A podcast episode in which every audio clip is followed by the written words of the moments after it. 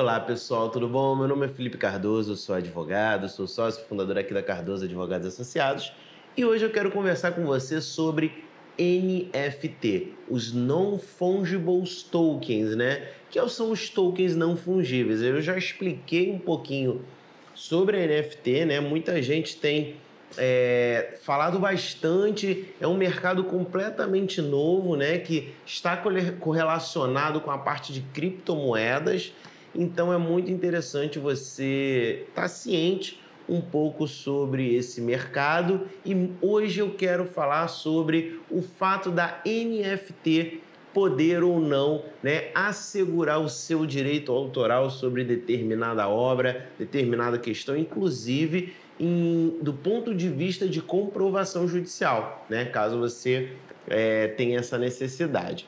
Bom, pessoal, uma das características né, dos NFTs é o fato de que eles pegam um produto digital, um item digital, e eles conseguem fazer com que aquele item seja exclusivo no mundo, né? É como se tivesse um código correlacionado a determinado item, a determinada imagem, que faz com que aquela imagem ali só exista é, uma, uma versão naquela.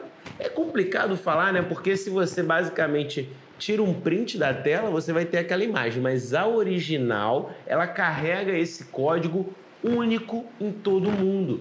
Então faz com que ela seja, é, seja um item único. Por exemplo, a gente tem aqui a caneca do escritório, tem algumas outras canecas aqui pelo escritório. Embora sejam canecas iguais, né, fato é que essa caneca aqui é ela, né? Pode até ter uma outra parecida, que de fato aqui tem, mas ela é, é única, né, por si só, né? Essa caneca aqui, inclusive, é que fica na minha mesa. Então, ela, ela é uma caneca única, então ela tem essa exclusividade. E as NFTs, por mais que você ache que ah, eu vou pagar tanto, tem um valor de mercado ali no, numa imagem que eu basicamente vou salvar e replicar, né? Na verdade, pessoal, o grande valor não talvez não estaria é, na imagem em si que seria uma NFT, mas estaria vinculada à exclusividade que ela possui para o seu titular. Né? Então, a partir do momento em que você tem um código que vincula o direito de propriedade sobre aquela imagem, sobre aquele NFT, né, faz com que você seja o único dono dela. Né? Então, assim, é um mercado muito novo, muita gente tem pagado mil, pago milhões de reais e de dólares para se adquirir algumas NFTs. NFTs que podem ser imagens, podem ser também é, itens digitais de forma geral, música, escritos, documentos em Word, PDF, enfim. E aí, pessoal, a gente entra de fato aqui, depois de fazer essa breve explicação para você em relação às NFTs, sobre é, dá para gente proteger o nosso direito autoral sobre determinado item utilizando as NFTs? Como eu falei, quando a gente lança NFT em determinado site, como o OpenSea, por exemplo, a gente consegue fazer com que essa NFT ela seja exclusiva e esse código que eu falei de exclusividade, que mostra meu direito de propriedade sobre esse item, é, passe a existir. É como se eu registrasse em cartório, vamos dizer assim, aquele item digital assegurando a minha propriedade sobre ele. E aí, pessoal, a gente começa a imaginar, poxa, então eu posso pegar um manuscrito, né, um PDF, um documento no Word, de um livro, de um conteúdo, lançar nesse sistema e automaticamente ter o meu direito autoral produzido, tendo em vista que esse código é, vinculativo ao direito de propriedade vai ser criado nessa plataforma, como o OpenSea, por exemplo, e aí eu passo a ter o direito daquilo, inclusive podendo provar para terceiros que eu sou o titular. Só a primeira coisa que eu tenho que falar é que a gente tem órgãos específicos para fazer o devido registro de determinada situação. E essa legislação vai variar, obviamente, inclusive o órgão de país para país. Por exemplo, aqui no Brasil, a gente tem o órgão responsável por, por, pelo registro de marcas e patentes, que é o INPI, onde você vai registrar sua marca ou então uma patente criativa. A gente tem a Biblioteca Nacional, que vai fazer é, o registro ali de manuscritos, vai assegurar o seu direito de propriedade sobre ele. E a gente tem também pausa pausa rápida aqui para o telefone do escritório que tocou. É, e a gente tem também, pessoal, é, em relação à música, né, o órgão específico que vai lá fazer, salvo engano, acho que é a Biblioteca Nacional também, que vai fazer o registro daquela música para determinado artista que a compôs. Então a gente tem órgãos específicos que ele já tem todo o trâmite para assegurar o seu direito de propriedade sobre determinado item, né? Então é muito importante, é, num primeiro momento, a gente verificar que é, esses órgãos já estão aí capazes de resolver o nosso problema de certa forma.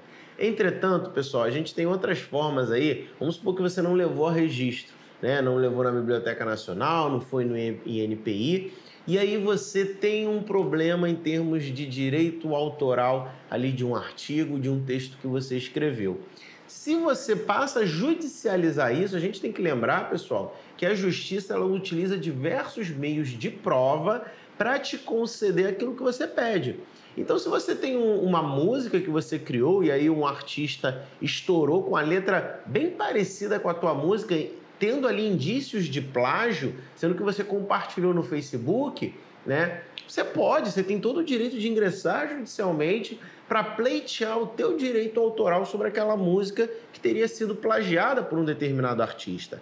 Acontece, pessoal, que você vai ter que utilizar meios de provar que você escreveu aquela, aquela música, né? Como um exemplo aqui dentro da área musical. Então você vai ter que provar. Como que você pode provar? A data da publicação da música pode ser um meio de prova.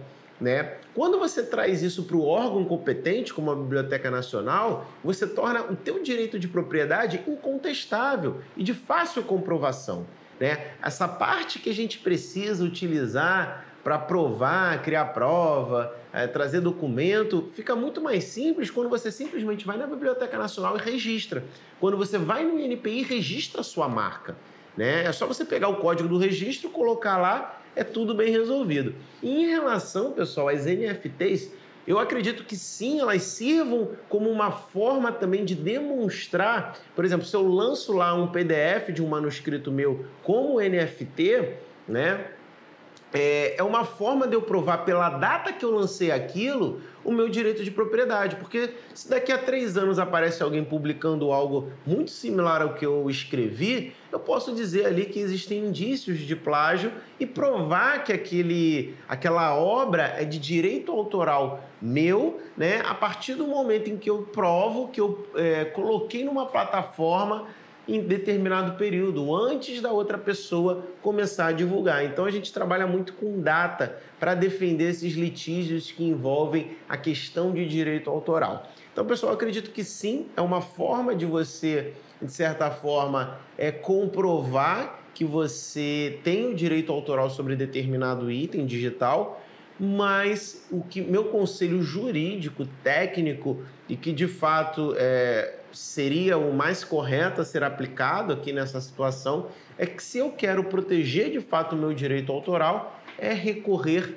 a esses órgãos oficiais que fazem é, o registro de determinada obra. Bom, pessoal, esse foi o tema de hoje sobre esse mundo novíssimo das NFTs. Espero que você tenha gostado do conteúdo. Se inscreva no canal, acompanhe o nosso material. Eu vou ficando por aqui. Até a próxima. Tchau, tchau.